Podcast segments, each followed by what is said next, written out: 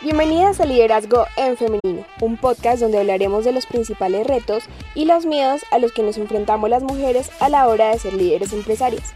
En este programa tendremos un sinnúmero de invitadas que nos contarán sus experiencias y nos darán todas las herramientas para ejercer el liderazgo sin importar a lo que nos dediquemos. Mi nombre es Valentina Arenas, soy comunicadora organizacional y periodista y juntas creceremos en este camino al éxito.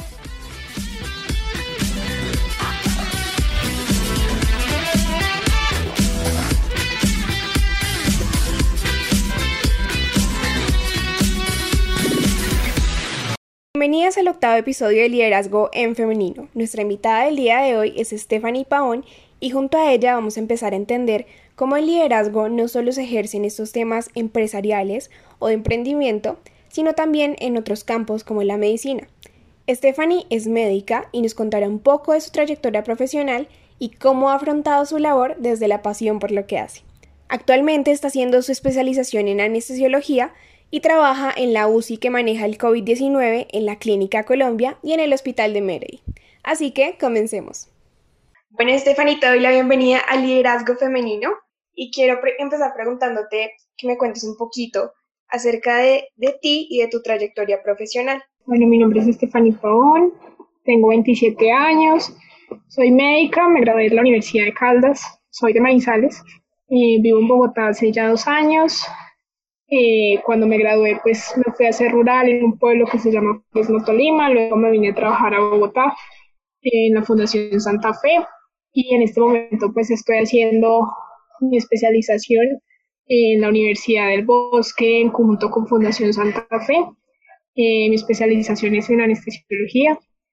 Eh, digamos que por motivos, por el motivo de la pandemia y por razones personales tomé la decisión de aplazar el semestre y pues empecé a trabajar en la Clínica Colombia, en la UCI COVID y en el Hospital de Médico. ¿Cómo descubriste que la medicina era tu pasión o cómo empezaste a sentir ese amor por la medicina? Bueno, realmente sí viene desde muy pequeña.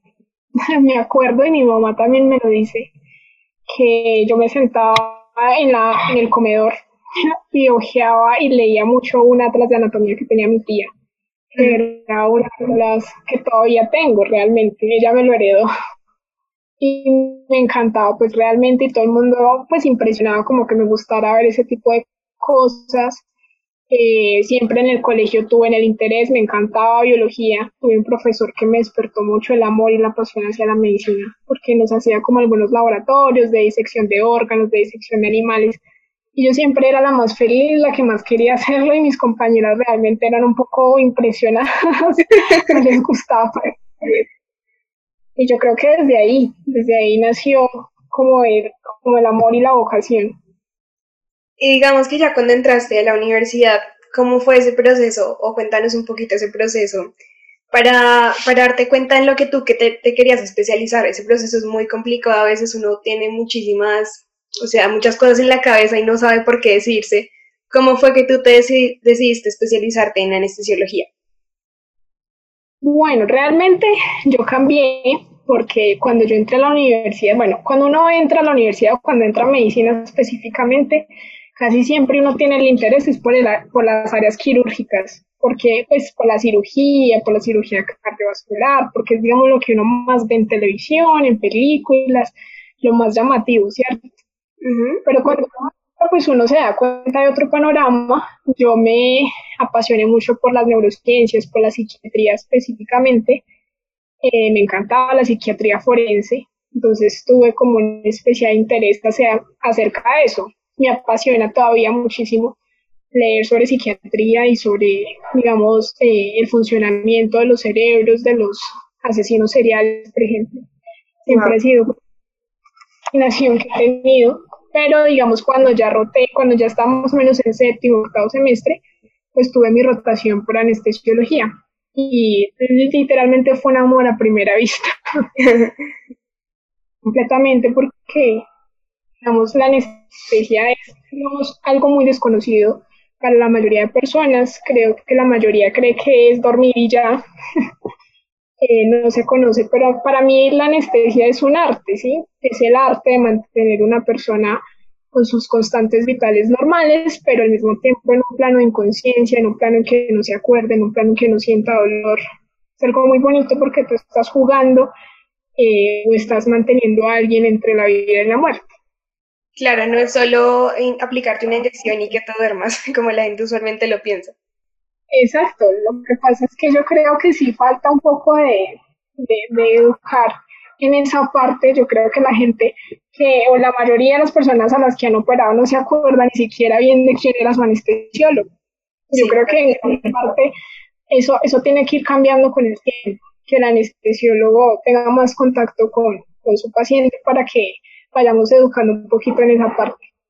Sí, no, y me pareció muy interesante lo que dijiste ahorita, que también te gusta como esa parte de la psiquiatría y de la neurociencia. No sé si escuchaste uno de los episodios anteriores que fue sobre un poco sobre neurociencia entonces me gustaría preguntarte, ¿qué, ¿qué es lo que más te llama la atención de nuestro cerebro, por ejemplo?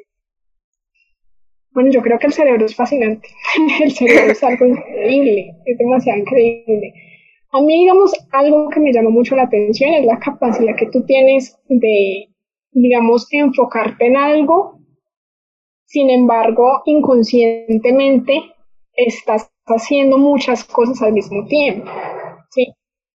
Yo me acuerdo que en el episodio precisamente que tú me estás hablando, ella, ella hablaba mucho acerca de eso. Tu cerebro está funcionando en una pequeña partecita, por así decirlo, y todo lo que podemos explotar y todo lo que desconocemos al mismo tiempo.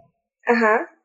Eso es lo más bonito del cerebro, además que, que te permite regular todas las funciones, digamos, el dolor, por ejemplo. Tu cerebro tiene la capacidad de modificar la sensación de dolor y eso en anestesia también es muy importante. Entonces a mí me parece increíble. Ocurren, digamos, tipo de alteraciones que llevan a una persona a tener un trastorno, una enfermedad mental o simplemente alguna enfermedad, eh, perdón, algún trastorno en su personalidad que lo lleva a cometer crímenes. Por eso te decía, me encantaba. Wow, interesantísimo. Digamos que hacer lo que te gusta y saber qué es, lo, o sea, cómo seguir tu pasión implica siempre como un sacrificio, ¿no? ¿Cómo manejas tú estas situaciones adversas para lograr tus metas? Bueno, yo diría que acá es muy importante poner una balanza. Una balanza de las cosas que tú estás sacrificando, pero de por qué las estás sacrificando. ¿sí? Siempre debes pensar como en qué, cuál fue el determinante o qué fue lo que te motivó para, para, para llegar o para intentar llegar a algún lado y, y, realizar todos estos sacrificios. Claramente, eh, digamos, para tú lograr un sueño o para estar donde estás, tienes que realizar varios sacrificios. Por ejemplo, personalmente hablando, yo he tenido que sacrificar muchas cosas para estar hoy acá. Eh, sacrifiqué, digamos, eh, tiempo, sacrifiqué el poder estar con mi familia en Manizales, mis amigos. O sea, solo por también por, por ejemplo, relaciones de pareja he sacrificado por estar acá. De a distancia. Sí, exactamente, la distancia, la pasión, entonces eh, no es fácil, pero creo yo que lo más importante es visualizarte y enfocarse en la meta. Cuando tú te enfocas en lo que quieres lograr, a dónde quieres ir, pues ahí es donde tú pones la balanza a favor de tu sueño. si el sueño es suficientemente poderoso, pues creo yo que la balanza se va a inclinar hacia el otro lado. Claro, es tener claro cuál es tu meta para después que todas esas situaciones adversas no te opaquen y no, no te hagan desviarte de, tu meta inicial. digamos que qué tan importante es el dinero a la hora de seguir esa pasión, porque nos dicen como, ay no, tú que vas a estudiar, no sé, que vas a ser artista o que vas a ser músico, que vas a ser cantante, no vas a poder vivir de ello. Pero para ti, ¿qué tan importante es esa situación económica? Yo diría que lastimosamente estamos en un país muy desigual, en un país donde no podemos desconocer que tristemente hay falta de apoyo eh, gubernamental, eh, donde muchas veces no se puede acceder a universidad pública o educación gratuita. Entonces diría yo que el dinero juega un rol importante sin decir que es lo más importante. Yo diría que cuando tú tienes un sueño, luchas y luchas y luchas por él hasta que lo consigues. El hecho de que a ti te digan es que usted va a ser artista, entonces no, no va a ganar o no va a poder vivir de, de ello, pues es completamente falso. ¿cierto? Yo creo que uno nunca, la motivación nunca debería ser el dinero. ¿sí? La motivación, lo que uno lo motiva a ser, no sé, artista, médico, abogado, es el dinero, pues está yendo por el motivo equivocado. Pero tampoco podemos desconocer que faltan oportunidades, que mucha gente eh, o a mucha gente se le ha visto como, eh, digamos, frenado su sueño porque no tiene cómo pagarse la universidad, porque no tiene cómo ser a una universidad pública, porque sí, y pues eso es algo que no debería suceder. Es algo muy triste, y ahí es donde juega el rol el dinero, mm, pero la motivación, creo yo, nunca, nunca debería ser el dinero. Yo siempre digo, si yo hubiese querido eh, estudiar medicina, o bueno, para enriquecerme, creo que estoy en lo que no es. Ya como en el tema de este podcast y a todas las personas que nos, nos están escuchando, a todas esas niñas y jóvenes que se dedican también como tú a las ciencias de la salud, ¿por qué crees que es importante el liderazgo en, en, el estudio de la medicina? Bueno, diría yo que es muy importante en el sentido de que uno como médico o en las áreas de la salud específicamente, uno siempre debe, eh, digamos, buscar o dirigir su actuar hacia la, hacia la población. Entonces, un líder, básicamente en estos casos, eh, es importante porque tienes un rol de educar a la población. Creo yo que en eso deberíamos convertirnos. Precisamente creo que falta un poco de eso y eso nos ha llevado a una serie de complicaciones, a una serie de de, situaciones en las que tú misma has visto, nos hemos visto envueltos los médicos últimamente, eh, pero yo creo que ahí está la importancia, que el médico, el enfermero, el terapeuta, las personas que estamos en la salud, nos dediquemos a ser eh, líderes para educar a la población. Eso es algo muy importante y creo que es algo que falta muchísimo. Claro, ¿y qué es lo más importante que tú crees a la hora de liderar un equipo? Bueno, yo diría que lo más importante es la comunicación. Es fundamental que tú sepas comunicarte muy bien con el resto de tu equipo. Digamos, se me viene a la mente un ejemplo y es, por ejemplo, cuando tú estás eh, en un código azul, nosotros denominamos un código azul cuando un paciente entra en paro, es decir, su corazón deja de latir, en ese momento nosotros activamos algo que se llama el código azul. El código azul es un trabajo completamente en equipo, pero donde debe haber un líder que esté muy bien capacitado para eso. Entonces, generalmente el líder es el médico, la persona que tenga más experticia en el equipo en ese momento. Si tú puedes ser el mejor médico, el más preparado, puedes tener todo el conocimiento del mundo, pero si tú no sabes comunicarte con tu equipo, todo va a fallar. Y en este caso, pues puede costar una vida. Entonces, creo yo que hay que saberse comunicar, saber hablar y no solo que yo sepa eh, hablar para la población, sino conocer las necesidades específicas de cada persona en mi equipo. ¿Sí? No todo el mundo va a entender de la misma manera, no todo el mundo va a actuar de la misma manera, sino de acuerdo a la, a la situación específica. ¿sí? Claro, todos somos diferentes y por eso hay que saber cómo comunicarse con cada persona de las que está, hace parte de tu equipo. Digamos, ¿qué estereotipos has afrontado en tu trabajo por ser una mujer? La pregunta es difícil, pero realmente siento que todavía existen muchos estereotipos. Eh, hay una tendencia que se llama la feminización de la medicina y es que eh, hoy en día muchas mujeres estudian medicina. Yo creo que incluso el porcentaje es mayor que la cantidad de hombres que estudian medicina. Eh, sin embargo, pues eso no quiere decir que se haya cambiado como el modelo masculinizado que siempre ha existido, ¿sí?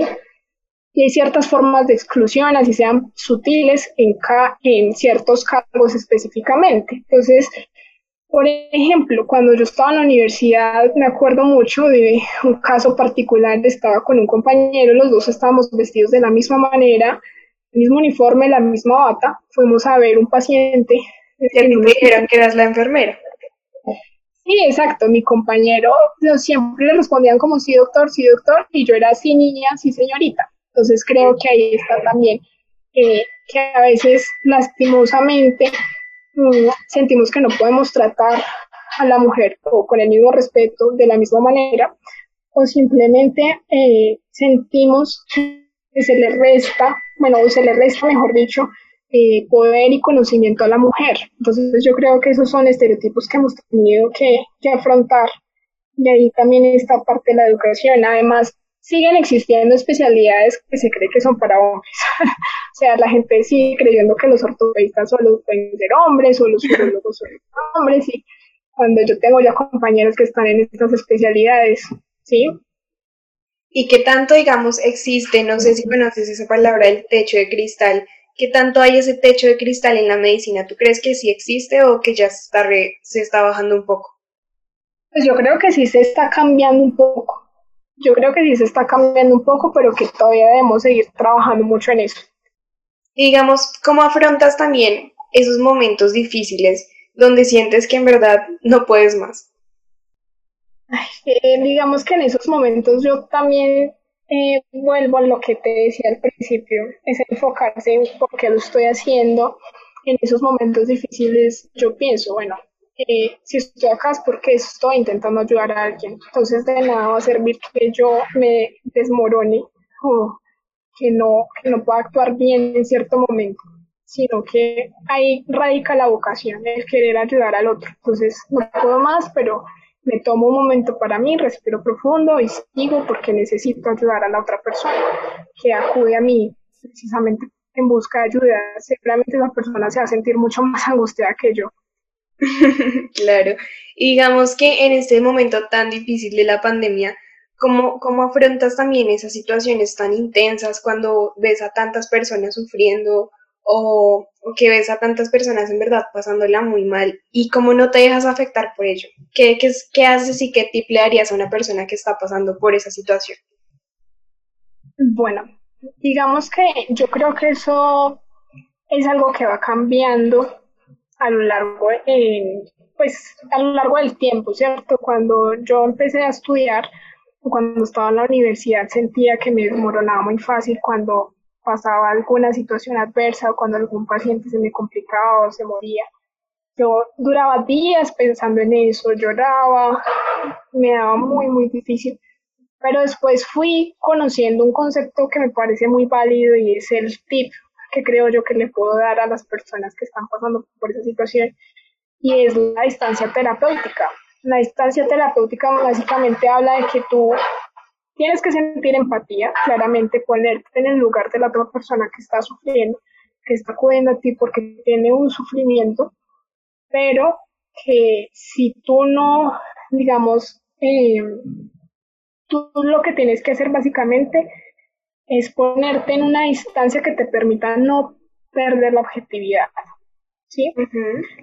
no puedes sufrir de la misma manera con esa persona, no sentir ese sufrimiento, porque entonces no vas a poder ayudarlo.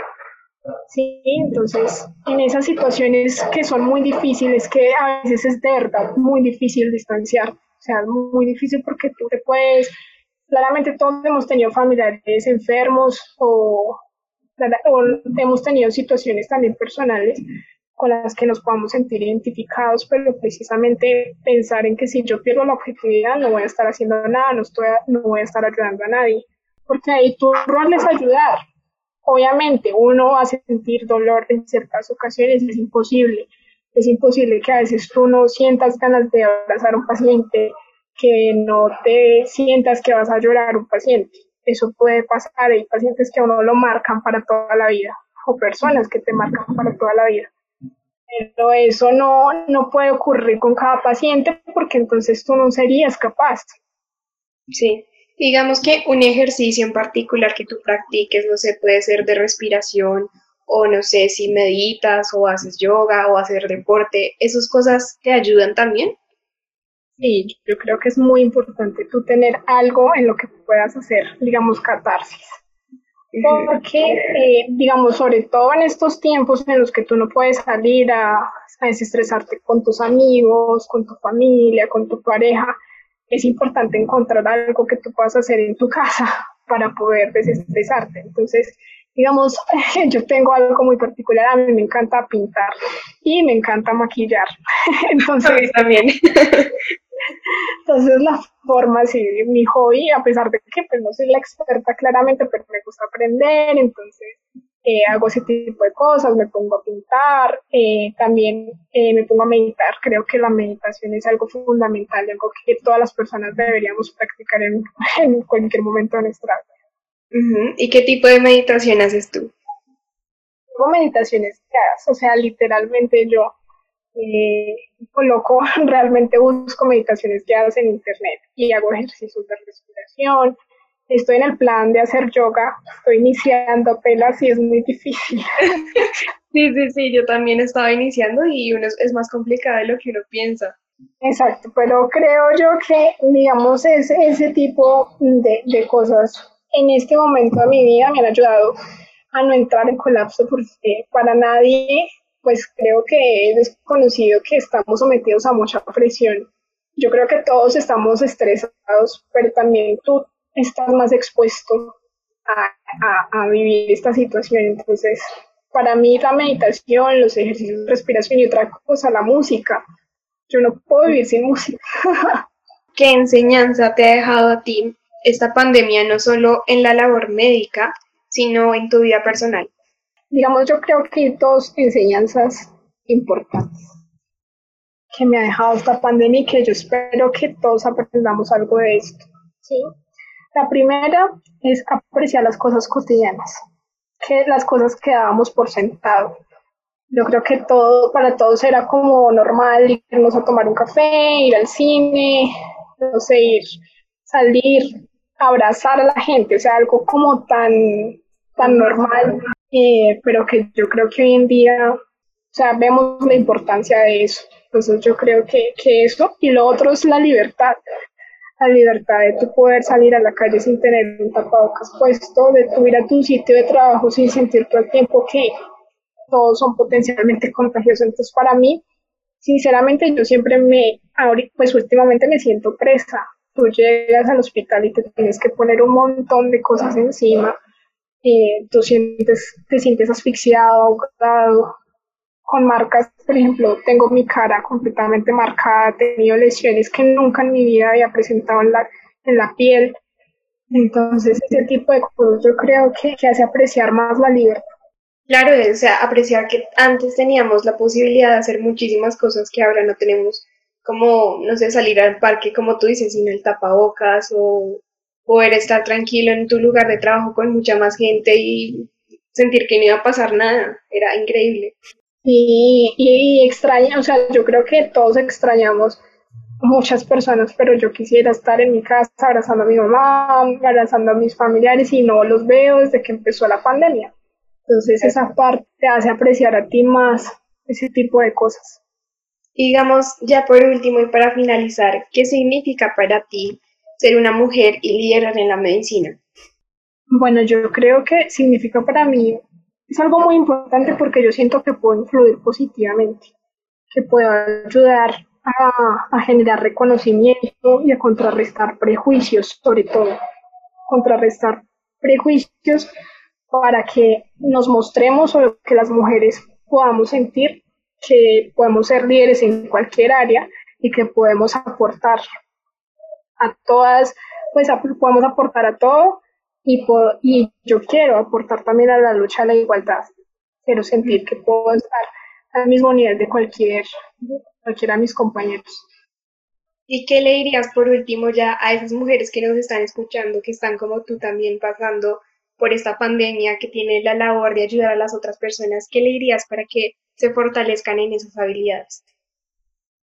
Bueno, yo diría que tenemos que estar más unidas que nunca, apoyarnos unas entre otras, ser muy fuertes. Son tiempos muy difíciles, entonces yo creo que el hecho de estar ahí apoyándonos los unos a los otros, cómo estás, cómo te sientes, eh, dejar de, de, suponer. yo diría, porque uno siempre supone que el otro va a estar bien y nunca preguntamos realmente si necesitamos algo, apoyémonos entre mujeres, entre amigas, llamémonos, busquémonos. Yo diría que, que eso en este momento especialmente por todo lo que estamos viendo es, muy importante y que nos cuidemos, por favor, cuidémonos todos, seamos responsables, aplacemos las visitas. No sé, seamos como en este momento concienticémonos de que es más importante que la salud, yo creo que nada, ¿cierto? Pero sobre todo cuidarnos de más. Puede que nosotros seamos jóvenes, puede que no nos pase nada si nos da esta enfermedad, pero, pero no sabemos a la gente alrededor un acto irresponsable al que podría, a, a que podría llevar esto. Entonces, ese es mi mensaje. Bueno, Stephanie, pues me encantó hablar contigo, escuchar tu experiencia y todo lo que has vivido durante estos años y también agradecerte por acompañarme en este programa el día de hoy. Ay, muchísimas gracias a ti. Estoy muy contenta de haber estado aquí contigo. Estoy segura que tu historia también inspirará a muchas mujeres que están en este momento pasando por tu situación y que les darás esa fortaleza para, para como tú dices, liderar sea lo que sea lo que hagamos. Muchísimas gracias. Y así finalizamos este episodio. Muchísimas gracias a todas ustedes por acompañarme. Cada vez somos más mujeres haciendo parte de esta comunidad y me siento muy agradecida porque las historias que contamos en este programa las puedan inspirar a no rendirse y saber que pueden liderar sea lo que sea lo que hagan. Recuerden seguirme en Instagram como arroba liderazgo femenino y en mi cuenta personal como arroba paulavalentina 8. Nos escuchamos en un próximo episodio.